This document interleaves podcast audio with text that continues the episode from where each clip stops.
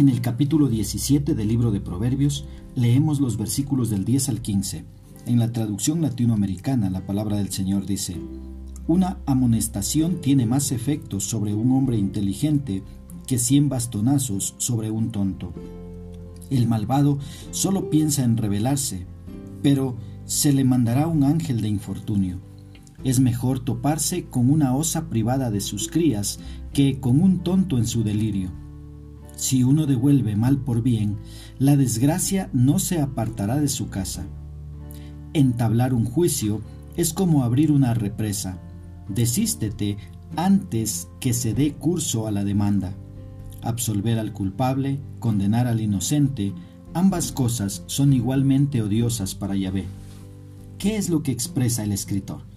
Dice que un regaño o reprensión le cae bien al hombre sabio. Él lo acepta porque sabe que le ayuda a ser más sabio. En cambio, podemos aplicar corrección muchas veces al necio y él no la recibirá.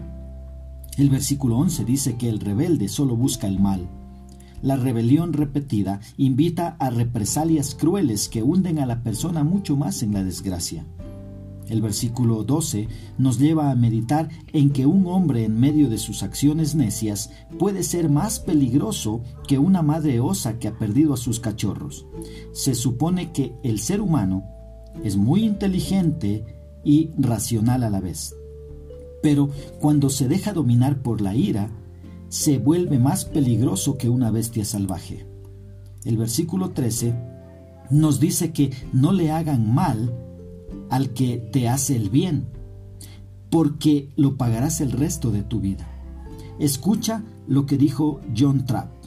Él dijo, hacer el bien por el mal es divino, el bien por el bien es humano, el mal por el mal es brutal el mal por el bien es diabólico.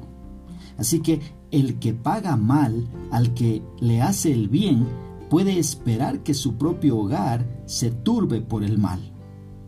El versículo 14 nos desafía a mantener la calma en lugar de iniciar pleitos. Una vez que una discusión o batalla ha comenzado, es difícil controlar su curso.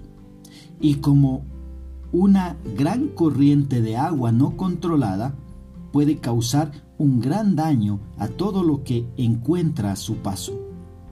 Debido a que los conflictos son más difíciles de controlar y causan un gran daño, la sabiduría ve que es mejor detener la contienda antes de que comience.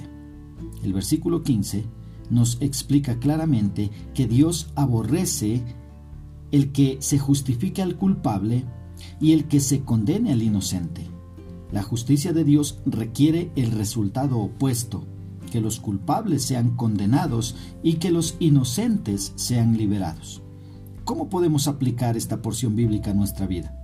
Te propongo tres aplicaciones. Primero, aceptando toda reprensión que nos hagan y en lugar de enojarnos, más bien demos gracias porque nos están ayudando a ser mejores personas.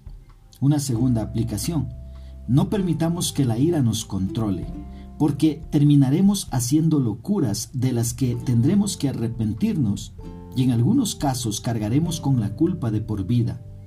Cuidado con dejarse controlar por la ira. Una tercera aplicación. Mantengamos la calma. En lugar de iniciar pleitos, mantengamos la calma.